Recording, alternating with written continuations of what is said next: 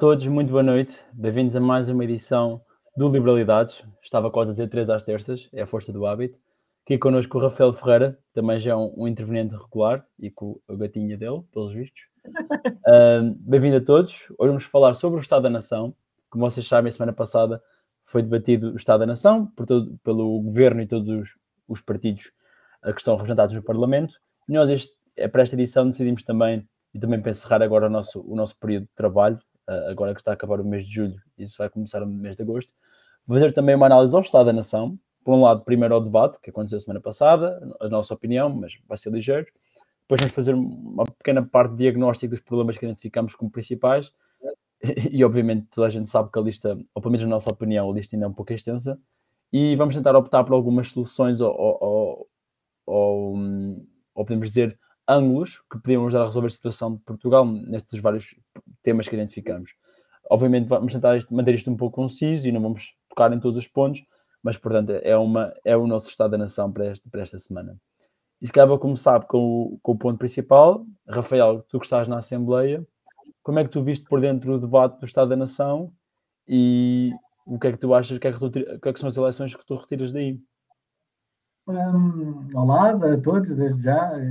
Eh, boa noite e espero que, que, que, nos acompanhem neste, neste programa. Uh, assim, aquilo que eu fui acompanhando do, do Estado uhum. da Nação, um, para já há uma questão estrutural do debate do Estado da Nação, que é, muitas vezes, o, o, o Primeiro-Ministro tem, tem muito espaço para falar sozinho, Uhum. Uma intervenção inicial gigantesca, que pode ir até, até 40 minutos, acho eu. Oh, uh, creio que o Primeiro-Ministro, neste caso, utilizou cerca de, de 20 minutos, 20 e tal minutos, e depois a seguir tem quase o mesmo tempo para fazer a resposta a todas as perguntas e todas as intervenções que, que os partidos políticos uh, façam à, à sua. Uh, pronto, à sua intervenção ou uhum. outros pontos que, que, possam, que possam passar. O que logo aí um, faz com que muitas vezes António Costa consegue se refugiar em não responder simplesmente àquilo que lhe, que lhe é perguntado. Um, uhum. E quando responde, às vezes acontece uh, responder de forma mentirosa, uh, que é mesmo assim. Acho que é um bocado Acho que, acho que isso é uma coisa que é, que é um bocado sintomática, não é de agora só do Estado da Nação, uhum. mas que foi uma coisa que aconteceu recorrentemente neste Estado da Nação. E, e algumas situações foram mesmo bastante preocupantes. Uh, certo. Pronto, na, na Força, intervenção... explicar. Explica, explica, certo. Tira o tempo para explicar. Pronto, ou seja, por exemplo, na intervenção do, do, do, do Rui Rocha, do, líder da iniciativa liberal, uh, houve, houve uma, um exemplo prático de um aumento de uma pessoa que recebe 1.100 euros brutos e recebe um aumento de, de 100 euros uhum. e que depois foi explicado a divisão, ou seja, para já que o custo da empresa eram de 123,75 euros, depois a seguir explicar como é que cada uma, como é que estes 123,75 euros depois se dividiam entre aquilo que a Maria recebia e aquilo que o Estado recebe. Ora, a verdade é que, se fizermos as contas, a Maria efetivamente recebe menos do que o Estado recebe ao final do mês, um, quando estamos a falar do, do, aumento de 100 euros e salários. E, e, isto é que é uma coisa que é ridícula, que é nós estamos a falar num aumento salarial de uma pessoa que está a ganhar 1.100 euros. Certo. Estamos a falar do aumento salarial de uma pessoa que ganha um balúrdio. Não, não, a partir dos 1.100 euros para 1.200, todos os outros aumentos que, que, se façam de 100 euros, o Estado ficará sempre com mais do que aquilo que a pessoa, daquilo que a empresa está disposta a pagar. Porque depois também há muita narrativa de ah, a contribuição da segurança social a, da empresa não devia de ser considerado. Tem que ser considerado, considerando que estamos a falar de uma despesa que a, que a empresa está disposta a ter por causa Sim, pronto. E o primeiro-ministro, na altura, disse que era mentira, eram, era mentira essas contas. Um, e... Certo. certo. Isso e... é o contrário. Posso dar um exemplo sobre isso, Rafael? Se desculpa interromper. Sim, sim. Tenho a minha folha salarial, que está aqui baseada na Holanda, e eu tenho minha, o meu sistema de pensões é, é privado, e, mas, portanto, o, o, ajuste é direto, ou seja, o meu empregador paga diretamente. mas eu vejo no meu, no meu folha de vencimento quando é que estou a contribuir para a segurança social. Ou seja, consigo ver diretamente uh, a partir do meu vencimento base, que parte é que eu contribuo, e não esta opacidade de, ok, foi aumentado de 100 euros, mas afinal a empresa está a pagar 123 euros ou 125. É só mais uma forma de dissimular custos, basicamente. E eu penso que uma proposta até da iniciativa liberal para refletir este, é, tudo, tudo conta como um custo para a empresa, até para nós sabermos quais é são os encargos financeiros para, para o empregador e para também termos, na verdade, uma transparência. Mas se me permites também pegar numa, num assunto à parte e sobre a mentira do Primeiro-Ministro, concordo contigo. Um, não só com as mentiras que ele faz recorrentemente, porque claramente não domina os temas, mas o que mais me preocupa é, é insistir na mentira. É porque nós temos, neste caso específico, nós sabemos que o Primeiro-Ministro, pronto, se enganou, confundiu taxa marginal com taxa média, o que para já é preocupante, não só o Primeiro-Ministro, mas os seus secretários de Estado. Isso é que é mais preocupante, porque ele elaborou as respostas às perguntas com os secretários de Estado lá ao lado. Isso é que é chocante. Uh, e depois temos que a narrativa que vem daí de spin doctors, comentadores afetos ao Partido Socialista, é de veicular a informação falsa que, que ele partilhou e, e pronto, isso, e, e, temos um completo um, desassociação dos factos do que foi dito. Pronto, simplesmente começa a, a importar muito mais a narrativa do que realmente do, do que os factos do exemplo, do exemplo que, foi, que foi mostrado, que é chocante. Que fique claro. Foi cegamente seguido, foi cegamente seguido. Pronto. Claramente foi cegamente seguido. Pronto. E eu concordo, mas, mas, mas fugindo agora um pouco deste tópico, Rafael, sugere, mesmo quando dos partidos, o que é que tu achas? Achas que o, o, foi um debate produtivo ou achas que mesmo assim o Primeiro-Ministro conseguiu controlar bem a situação. Isto assim só um bocado de comentário político. Assim, acabou por, por controlar um bocado a situação muito por, por desgaste daquilo que, que tem sido alguns dos temas que têm sido puxados. E depois lá está, mais uma vez, voltamos a falar da estrutura do debate. Hum. Houve ali um conjunto de perguntas que foram feitas que não foram simplesmente respondidas. Não hum. houve considerações sobre, sobre a educação, as considerações que houveram sobre a habitação foram todas assim muito por alto. Por uhum. exemplo, mesmo no, no aspecto da, da, fiscalidade, outra vez, temos uhum. o tema da. O António Costa a dizer várias vezes que reduziu a receita de IRS em 2 mil milhões de euros, quando isso não é verdade, é o que está previsto reduzir até 2020, 2026, e mesmo assim, ou seja, é uma estimativa no futuro, não é uma coisa real de agora. Uhum. Um, ou seja, temos aqui todo um conjunto de questões que, à primeira vista, parece que o debate foi, o debate foi ganho uh, pelo, pelo primeiro-ministro de goleada, uhum. porque uh, em termos de retórica, em termos de claro. confiança com que falou, tudo bem. Agora, o tema é, e os take-outs daí? E, e, a visão do país que ele tem neste Exatamente. momento, que é o país real? Exatamente. Isso não. E depois, quando começamos a fazer fact-check tudo o que ele diz, há muita coisa que não, não bate certo com aquilo que é a realidade.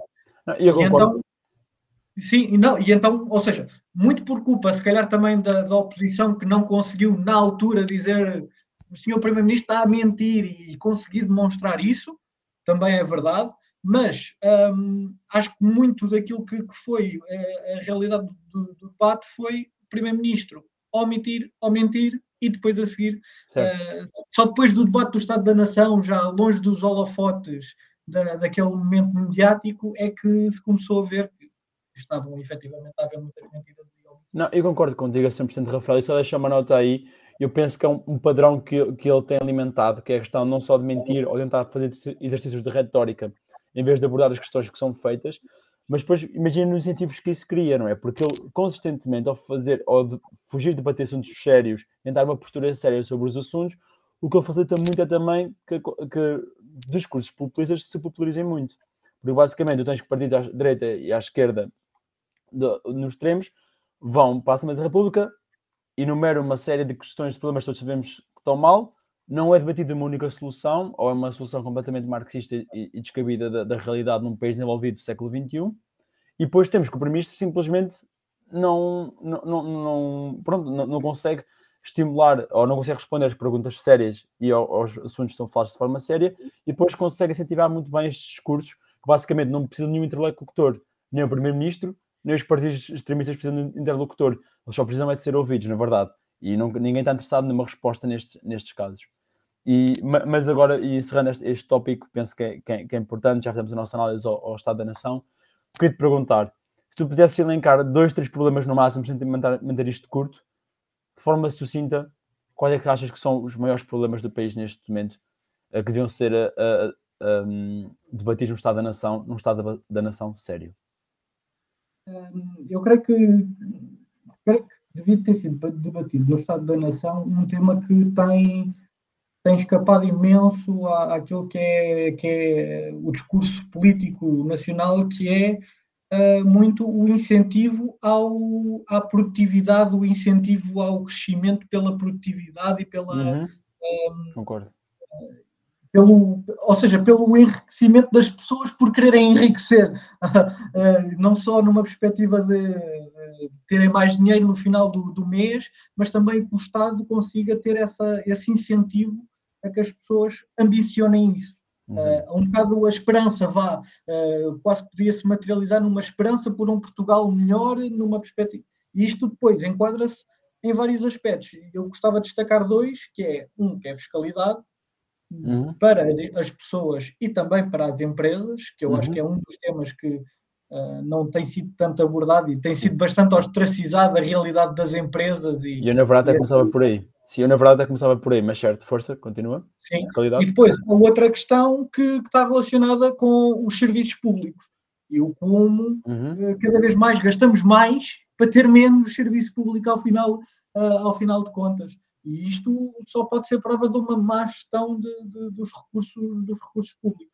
Porque se nós estamos a ver, é, é, é uma questão que é, se nós estamos a ver uma, uma fogueira apagada começamos a, se continuamos a mandar para lá a lenha, à espera que a, que, que a, fogueira acenda, não, não vai acontecer, tem que se pôr lá a chama para que aquilo acenda, não é? E é um, uhum. bocadinho, e é um bocadinho o que está a acontecer com, com os serviços públicos e com a função pública. É, estamos a mandar para lá o dinheiro, uhum. mas se aquilo já não estava muito bem, ainda vai ficar pior com a quantidade de dinheiro que nós estamos a mandar para lá sem uh, tirar consequências disso. Sim, e também tens sido as anacrónicas, não é? Por exemplo, dá um exemplo concreto de serviços públicos, temos a questão das PPPs, por exemplo, que estão a funcionar bem, por todas as métricas objetivas e conhecidas estavam a funcionar bem, e por pressão ideológica foram acabadas, não é? Portanto, tens não só a questão de tirar dinheiro, como tu dizes, mas sem dúvida que há também não só uma não vontade de reformar, mas também uma vontade de destruir o que funciona bem muitas vezes por opção ideológica. Isso é importante falarmos.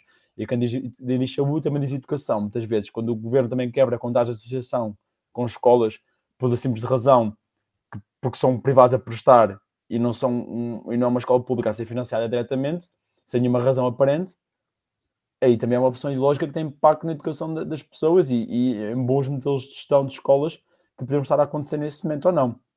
Portanto, penso que, para, para, para não te interromper mais, penso é uma parte importante de ser considerada nesse, nesse aspecto. Sim, não, e depois também eh, aqui na educação até estamos a falar, por exemplo, muitas vezes de ofertas que são completamente diferentes, mas que são necessárias.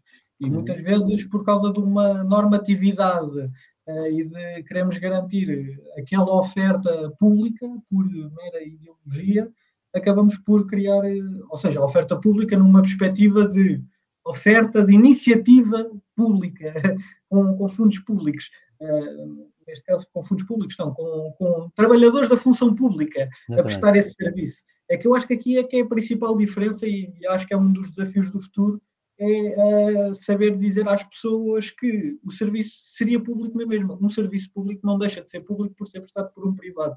E isso é um desafio que, com este governo e com este discurso político que tem havido nos últimos meses uh, e no último ano, uh, principalmente, é muito complicado, mas tem que se ter e tem que se ter essa coragem. E isso também gostava de desafiar um bocadinho, estavas a dizer também de, da prioridade, se calhar, do, do IRC, gostava de, se calhar, ouvir-te um bocadinho mais sobre isso, porque eu também acho que, efetivamente, não só o IRC em si, como, uh, nem estou a dizer só o IRC, mas estou a dizer fiscalidade sobre as empresas, até. Uhum. Eu acho que melhor do que isso é fiscalidade sobre claro. as empresas, claro. porque é um discurso porque eu claro. também noto que é um discurso fácil falar sobre o rendimento das pessoas, também claro. é necessário. É mais popular até, certo mas que eu acho também é um tema muito, muito necessário. E claro, de... tenho, todo, tenho todo o gosto a falar. Não, eu concordo, aliás, a premissa que tu disseste da produtividade, eu penso que é a parte mais importante. Portável de crescimento, porque solve uma série de problemas associados. Uh, mas, mas entrar no, no, na tua pergunta em direto, Uh, eu penso que o IRS, eu percebo porque é que a iniciativa liberal, por exemplo, pega no tema do IRS, porque eu percebo que em Portugal nós temos um custo de, vida, um custo de vida bastante elevado para os salários que recebemos, obviamente é incomparável, o esforço fiscal é incomparável em Portugal e na Grécia, comparado com um país que tenha uma taxa, uma taxa de média de imposto similar, como por exemplo a Alemanha ou a Holanda, que é ligeiramente abaixo apenas, mas obviamente com mesmo pagas a mesma porcentagem de impostos, mas tens um rendimento disponível muito maior e o custo de vida não é, não é assim tão, tão, tão diferente, é, um, ligeiramente maior. Uh, mas, ou seja, percebo porque é que a iniciativa liberal pega no IRS, mas posso explicar porque é que também prefiro o IRC para começar. É porque a questão do IRS, temos uma reforma muito abrangente do IRS no curto prazo, penso que pode ter um efeito pouco producente na economia por duas razões. Mesmo excluindo o fator da inflação, temos o impacto da forma do IRS, o que faz, como primeira instância de ordem, é estimular a procura interna. E pronto, quem diz procura interna é necessariamente, podes ter, nós sabemos que a nossa economia não é por norma muito produtiva e, portanto, o que nós temos de notar consumo interno será, por exemplo, uh, lazer, qualidade de vida, certo? Tudo bem, essa parte, tudo bem, mas tudo certo. Por exemplo, a maior parte dos produtos tecnológicos, carros, etc., vamos pensar onde o consumo se vai materializar mais, será, portanto, uh, tudo importações que temos de ter de outros países. Ou seja, penso que da nossa perspectiva de endividamento privado, nosso endividamento da balança de pagamentos, teria um efeito portivo, porque não teríamos nenhum reflexo na produtividade, basicamente porque não, não melhoraria, e teríamos, portanto, o rendimento disponível e, e, e criamos uma situação complicada de endividamento em, em poucos uhum. anos, 3, 4 anos, 5, por aí. Pronto, penso que essa era a principal razão para não fazer no IRC. Mas, mas também penso que, além disso, há vantagens muito grandes em fazer uma reforma do lado do, IR, do IRC. Primeiro, número um, é que provavelmente tu podes ter um impacto muito grande nas empresas custando menos. Ou seja, há menos empresas no geral e tu, a quebra de receita que ias ter era menor. Primeiro que tudo. E segundo, nós vemos que as empresas respondem muito a incentivos fiscais e a muitas empresas seja para, para eh, situar as suas, as suas fábricas, as suas empresas tecnológicas, ou, ou, por outras palavras, empresas que precisam de mão de obra relativamente barata, por exemplo, que é o caso de Portugal, que neste momento compete, e sem, eu trabalho pronto, na Holanda, sabe, sei, nós competimos com a Espanha nesse aspecto, como por exemplo com, com programadores, com fábricas de alguma tecnologia, por exemplo, sei que em Portugal temos fábricas que fazem bicicletas elétricas, já, já exigem algum nível de, de tecnologia e de capacidade, que a nossa mão de obra consegue responder, um, mas que por um lado, por si só não chega, porque há os países que conseguem ser extremamente competitivos nesse aspecto. Eu falei agora de Espanha ao lado, mas depois temos os países todos do leste, Polónia uh, e, e, por aí adiante, não é? Temos os três, Lituânia, Letónia e Estónia, uh, temos também aqui mais, mais para o sul, depois a Roménia, a Bulgária não tanto, mas a Roménia também é importante, e portanto temos esses países que nós competimos, quer queremos, quer não, por, este, por estas empresas que têm algum pendor, já algum pendor tecnológico para o seu fator produtivo, um, mas, que ainda, um, mas que ainda não são coisas de ponta, porque também não têm essa capacidade em Portugal. E eu penso que o IRC, e acima de tudo, não só o IRC ser reduzido, mas ser simples e ser estável, e, e ter incentivos claros, por exemplo, taxa de IRC fixa não se vai mudar nos próximos anos podes ter alguma, alguma benesse o caso de fazer investigação e desenvolvimento. Tens alguma, algum tax break, ou por exemplo, teres a, se endividar as empresas, tens a isenção fiscal, como é comum, tax deductibility, coisas que podemos pensar fazer, mas mantê-las fixas no tempo e estáveis serão essenciais para termos uma reforma fiscal do lado das empresas. E, e, e são estas as razões que eu acho que são importantes, porque nós atrairmos empresas fora com alguns algum pendor tecnológico conseguir ter um grande impacto pela nossa valorização salarial, porque são empresas que já têm, já, já pagam relativamente bem, porque os empregos também já, já envolvem algum conhecimento, e a criar uma, uma dinâmica mais competitiva no nosso mercado laboral, porque imagina criar mais pressão para todas as empresas do mercado nacional terem que aumentar os seus salários, porque simplesmente têm que satisfazer todo, todos, todos, todos, os, os, todos os empregados, basicamente, no mercado nacional. E, e, portanto, também cria um efeito de alavancagem, porque nós vamos pensar assim: eu sei que é fácil nós pensarmos que a principal razão, e é mais fácil de crescer, é por procura interna e dá o efeito mais rápido, verdade, e, e mais eficaz. E vamos pensar a, a, restauração, coisas de pouco valor acrescentado, que nós temos muito no nosso país. Mas nós temos uma fábrica destas, todos os anos conseguimos atrair uma auto-Europa para Portugal e conseguimos ter cinco auto-Europas em Portugal, o ecossistema que se gera à volta dessa empresa é impressionante não só de fornecedores desse tipo de empresas, mas também, como disse da outra vez, de, restaura, de restauração, de lazer, de serviços ancilares, ou serviços complementares que, ao bem-estar das, das, populações. Portanto, penso que é, passa por aí muito o lado fiscal, mas acima de tudo, quem fala do lado fiscal também fala da parte de atrair este investimento em primeiro lugar também que passa de outra forma. Porque é importante nós percebermos que Portugal tem dificuldades em gerar investimento, tem dificuldade em ter investimento privado, tanto público, isso é culpa do governo, mas como privado, e nós temos que perceber que a forma mais eficaz, nós temos crescimento sustentado no nosso, no nosso país e ter bons salários é através de investimento direto estrangeiro. Por, por todas as razões que eu disse, eh, e, e, ainda mais porque temos o caso da inovação, temos ainda o facto da recapitalização das empresas, uh, temos os ganhos de dimensão, por exemplo, que as empresas ganham, vamos pensar nesse aspecto, uhum. uh, juntar tudo isso, são tudo fatores que nós temos que considerar e que são, funda e que são fu fundamentais. Uh, e, e, para terminar aqui o meu ponto neste, neste tópico, quero dar um exemplo muito concreto. Eu sei que nós, e ajustado ao investimento direto estrangeiro, ou seja, como é que tornamos o investimento direto estrangeiro mais atrativo, falar um pouco do mercado de capitais. Não vou falar do mercado de capitais público, mas vou falar do mercado de capitais privado, porque é o que eu conheço, é o que eu trabalho todos os dias, e, vou dar um exemplo muito concreto. Eu trabalho no, na Holanda e basicamente o que eu faço é um, ajudo fundos de investimento a comprar empresas. E basicamente o que nós fazemos é arranjar o financiamento, neste caso dívida, para comprar essas empresas. Tão simples quanto isso. E nós temos, nós temos fundos, juro, nós temos investidores recorrentemente que olham para potenciais alvos na Europa toda. Temos Europa, e claramente os que mais dominam é, obviamente, Europa Central, Alemanha, Holanda e, e os nórdicos, no, no, geral. E temos sempre aqui embaixo a parte do sul, França, Espanha, Portugal, Itália, é que ninguém que nem sequer olha, pensa em investir e, e, e, por uma razão muito simples. É que, por um lado, por toda a gente, ninguém se importa de investir. O problema é, por um lado, que toda a gente dizem, nunca vamos saber onde é que vai estar o ambiente regulatório nos próximos anos, o que é que vai passar. Posso ter agora uma isenção, fiscal para investir aqui, daqui a dois anos pode desaparecer. Uma. E a segunda, e mais importante de todas, é o facto de morosidade nos processos. É que no caso do investimento correr mal, eu quiser recuperar o meu dinheiro, neste caso o banco ou o fundo de crédito, quer recuperar o meu dinheiro, não consegue, porque a justiça é lenta e a, e a lei é simplesmente ambígua e não, e não está bem feita para, para, estes níveis de, mais avançados de, de, de investimento direto estrangeiro ou, ou, de capitalização mais, mais, avançados que vemos aqui. E, e, é, e, é, muito engraçado em que nós vamos ver os principais fundos de investimento de Portugal, que têm, sei lá, fundos na ordem dos 100 milhões para investir, se calhar bem menos, e nós estamos aqui num país que tem apenas nem, nem o dobro da população e os fundos mais pequenos têm, têm para aí um bilhão ou mil milhões de capital para investir no, por fundo. E temos portanto, é uma realidade completamente diferente. Como é que um país, nem com o dobro dos habitantes, consegue ter uma capacidade de investir no seu mercado nacional completamente diferente do que nós não temos.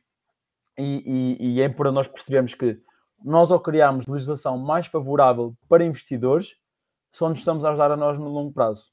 Tão simples Sim. quanto isso. Porque estes investidores também procuram 100%. Um investidor, muito simples, um investidor vai procurar empresas que trabalham em retalho. Ninguém procura isso. Os investidores procuram empresas que tenham uma vantagem comparativa, que tenham um, algum pendor tecnológico e que consigam ter um grande pendor exportador e consigam explorar mercados estrangeiros. E é isso que Portugal se vê focar e as nossas empresas que têm esse pendor e precisam de capitalização têm esse potencial para ser, para ser capitalizadas, mas infelizmente o ambiente regulatório que nós temos no país e mesmo fiscal, etc., ainda não o favorece. E isso, na minha opinião, e depois da tua palavra, Rafael, desculpa para, para, para me calar, penso que o investimento direto estrangeiro e todo o ambiente regulatório que temos à volta dele, incluindo a fiscalidade, são os principais, não é a silver bullet, mas seria sem dúvida um dos principais ângulos para resolver o nosso problema eterno de fraco crescimento, baixa produtividade, baixos salários. Em vez de estarmos a tentar uh, meter que o governo patrocina empresas que pagam até 1.300 euros, o governo subsidia essas empresas, ou então o governo subsidia outras formas, se, se pagares bem, é uma forma artificial de aumentar salários. Sim. Pronto, e, e, é insustentável no, no, longo prazo, porque tudo isto vem do orçamento de Estado e ou pagamos é tirado uma manta, é tirado uma manta que é curta, se puxas para cima, destapas os pés, se puxas para baixo, destapas os braços. E, e portanto não tem sentido nenhum. uh, a forma como o governo conduz qualquer uma das suas políticas, principalmente neste aspecto do crescimento económico. Não, não consigo concordar em, de todo com o governo. E, não, e temos aqui matéria, e isto quase que dava uma matéria para uma discussão toda, que é a nossa fiscalidade é tão complexa e é tão uh, cheia de buraquinhos e coisinhas e não sei o quê, neste momento, na conta geral do Estado de 2022, ou seja, referente ao ano anterior, um, a, um, a despesa fiscal das, das, da, dos descontos barra e benefícios fiscais que existem no país, neste momento atingiram uma receita de 16 mil milhões de euros. Ou seja, receita que não coletamos por causa destes benefícios fiscais, que um, equivale quase a uma receita, uh, uma receita do, do IRS de um ano inteiro. Uhum. Ou seja, estamos, criamos um sistema tão complexo que faz com que hum, muitas vezes as empresas têm que preencher aquele, aquele coisinho ali para ter um bocadinho claro. mais de ponto. Uh, outras vezes estão, estão muito. Por exemplo, basta ver o que aconteceu este ano com o CIFID. Uh, isso também uhum. entra no, no, Estado da Nação, sendo uma perspectiva de evolução do que é que foi este ano, um, este ano legislativo, vai, esta sessão legislativa. É que, por exemplo, um, bastou mexer um bocado no CIFID, neste caso foi uma reforma relativamente grande, mas bastou mexer um bocado nesse, nesse benefício fiscal para uh, haver muita gente que já dizia, pronto, não, não quer, estão a destruir o programa, estão não sei o quê. Ou seja, há imenso investimento que fica depois dependente destes programas, que não é o ideal. O ideal é virem porque têm confiança no país e porque sabem que uh, o seu investimento vai ter, vai ter retorno. E, e estarmos certo. a investir cada vez mais em qualificações e em ter excelentes faculdades e em ter excelentes alunos eh, estamos neste momento é a produzir para exportar quase, em termos de educação. Um, por isso é que há estudos recentes que indicam que mais de metade das pessoas têm, uh, dos jovens têm vontade ou têm essa, essa, essa visão que muito provavelmente vão, Concordo. vão tirar, não é? Concordo contigo a 200% Rafael nesse aspecto. Uh, penso que é uma, é uma, reflexão que temos que ter e, e, e bater o assunto sério que a economia que temos, e, e, e eu penso, concordo contigo, que não, não vejo vontade em mudar, infelizmente, mas quero deixar uma ressalva aqui importante. Nós estamos a falar de investimento e de recuperar o investimento, mas não nos podemos esquecer que no final de contas os empregadores, os empregados têm sempre prioridade. Ou seja, se as coisas correrem mal, se correr alguma coisa, se o investimento correr mal, os primeiros a serem pagos é o governo e os empregados. Pronto. Os colaboradores, como queiram chamar, os, como é que os marxistas dizem? Os trabalhadores, trabalhadores. Pá, desculpa, já não. normal, normal. Pensar em inglês. Eu ter sido um workers já é uma sorte. Sim, estou a falar em inglês, chuva, já. Pronto. E, ou seja, pronto, é importante esclarecer investimento. Uma coisa não tem nada a ver com a outra, que fique claro. Não vamos misturar a estrada da beira com a beira da estrada. Porque também penso que podemos ouvir. Mas, Rafael, fugindo deste tema agora, que sabemos Sim. que é muito querido a nós os dois, que outros problemas, é, e para terminarmos agora, entretanto, que problemas é que tu achas que vemos, temos que resolver, entretanto? Uh, lá está, eu acho, que, eu acho que é necessário muito grande, muito grande, uh, ter, ter aqui um. Ou seja, ter uh, uma visão da administração pública que não temos neste momento e que eu acho que é uma coisa muito Justo. importante. Porque nós, neste momento, estamos a alimentar monstros. Por exemplo, a segurança social. Neste momento, muito do nosso salário, muito muitos impostos têm também uma consignação à segurança social, isto para alimentar um sistema que muito provavelmente quando eu chegar à reforma eu não vou ter nada com que me agarrar. Mas é que é 40%, seja, não é? 40% do último salário. E hoje as pessoas recebem 80%, não é? Se não me engano é 80%, mais ou menos. Estão limitadas ao, ao salário do Presidente da República, mas, mas acho que é 80% ou perto disso. Sim, não, mesmo nosso... o próprio sistema em si. O próprio sistema em si, neste momento, está capitalizado até 2060. Epá, a partir de 2060 ainda não estou na reforma e muito provavelmente já vamos estar a pagar a segurança social com, com o orçamento de Estado. Uh... Não, e outra coisa, Rafael, que vou interromper, que é, neste momento que tu referiste, há imensos impostos que já espalhados ao longo da economia, espalhados ao longo da economia que financiam a segurança social. Aquele imposto sobre as transferências bancárias, lembras que giravam, sei lá, 300 mil euros por ano ou algo assim, não era nada especial, Sim. é literalmente para financiar então 300 milhões, já não, é 300 milhões, não era mil. 300, ia para financiar a segurança social. Nós temos pequenos impostos ao longo da nossa estrutura fiscal, ou taxinhas, nós não sabemos, isto só se aprende analisando orçamentos de Estados, como nós fizemos, vão para financiar os condições para financiar a segurança social e que, não é que nem sequer são formas transparentes de captar receita. Pronto, é por nós temos ter esta, esta noção. Mas concordo contigo, Rafael, também. Penso que a segurança social vai ser um grande problema. Uh, é um grande problema. Também não vejo grande vontade em mudar. E queria dar só mais chega do meu lado. Uma administração pública não todo. Sim, desculpa, a administração pública. Sim, sim, claro. Sim, eu concordo também contigo. E eu, e queria dar chega final à parte da habitação. Um, porque penso que o programa já debatemos aqui no programa passado. Um, penso que é impressionante, é sintomático como é que todas as propostas que nós temos no programa da habitação, seja para destruir a oferta que o governo faz, ou seja para inflacionar a procura que, é o, que o governo faz, que é o pior dos dois mundos, temos ainda, não há uma, uma oferta concisa, não há projetos de investimento anunciados para que seja criado build to rent, ou seja, que, são, que sejam em terrenos que estão devolutos ou haja para nova construção, edifícios em altura, com novas casas, em massa. Eu vou dar o exemplo outra vez do sítio onde eu vivo. É um país que também tem um problema grave de habitação e que, fique claro, é muito mais confortável que o português com os salários que se recebem, mas é um, também é uma crise. E, no, e, a, é e, a, Holanda tem a ambição de construir 100 mil casas por ano durante 4 anos. 100 mil casas por ano. E é verdade, acho que não vão conseguir as 100 mil por ano, pelo menos a começar agora, porque há problemas com supply chain, falta de, empregado, de, de trabalhadores, etc. Mas só no meu bairro e, existem pelo menos 5 a 6 projetos de build to rent neste momento. A serem construídos neste momento. É uma forma completamente diferente de olhar para os problemas e pragmática de perceber que isto é um problema de oferta que nós temos ao lado da sociedade, das sociedades estrangeiras, to estrangeiras todas, ou sociedades europeias todas e também americanas, e que nós temos que facilitar a construção, criar um mercado de arrendamento flexível e, e garantir basicamente que nós temos uma oferta ampla que permite satisfazer todos e que não seja uma loucura. Todos nós temos que pagar metade do nosso salário ou 100% do nosso salário em Portugal, muitas vezes. Ou, bem, nem, vou, nem vou por aí, deve, ser, deve haver casos assim, loucos mesmo para, para, para comportar uma renda, ou se consideramos uma casa que tinha que ser, seja financiada por os pais de alguém que tinham sido pais ricos, etc., ou pais com algumas poupanças, não, não ricos, obviamente. Pronto, é isso que temos que pensar. Uma mão e mete noutra. Pronto, é isso.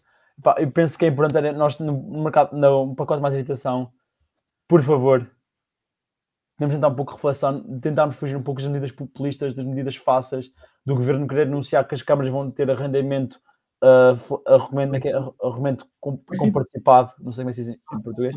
Sim, sim, sim. sim, o arrendamento subsidiado, mas são para aí mil casas. Pronto, opa, 320, 320 casas. Pronto, obrigado. Pronto, é, um, é, um, é, uma forma completamente louca, desproporcional de, de, de resolver este problema, porque chegamos ao ponto da loucura, temos a Câmara Municipal de Faro a sortear habitações como se fosse um sorteio do Euro Milhões ou Total Bola. Por do ridículo que nós temos, o feito de, de burocracia, enredamento, nós criamos a falta de um problema sério e vamos dos custos associados também à volta disto, é? de legislativo, de funcionários da das câmaras além da legislação, a perceber o que é que pode ser arrendado, a que é pode ser arrendado, um efeito tão imaterial, quando nós conseguimos um projeto de build to rent, se for grande o suficiente, se tiver 10, 10 andares, tem muito mais de 300 casas. Se for amplo o suficiente. Estamos a pensar por aí. Pronto. É uma, é uma, é uma loucura a forma como nós estamos a abordar o problema da habitação mas também não estou surpreendido. Espero que consigamos alguma vez chegar a um, um bom senso e um caminho de racionalidade, mas até lá fica aqui a minha pena, a minha sugestão sobre este tema. E, e Rafael, do meu lado está tudo. Não sei se queres dizer mais alguma coisa sobre algo mais. Não, só, só agradecer uh, e esperemos efetivamente que, que, o próximo, a próxima sessão legislativa ou o ano legislativo vá, uh, seja mais favorável para, para aquilo que é o crescimento do país e para aquilo que é a ambição de um país que não perca a esperança. E eu acho que isso é o mais importante neste momento. Também. Boa, boa forma de acabar o nosso programa. Muito obrigado a todos. Vamos de férias agora. Vemos em setembro outra vez. Um abraço e até à próxima. Boas férias. Muito obrigado. Abraço.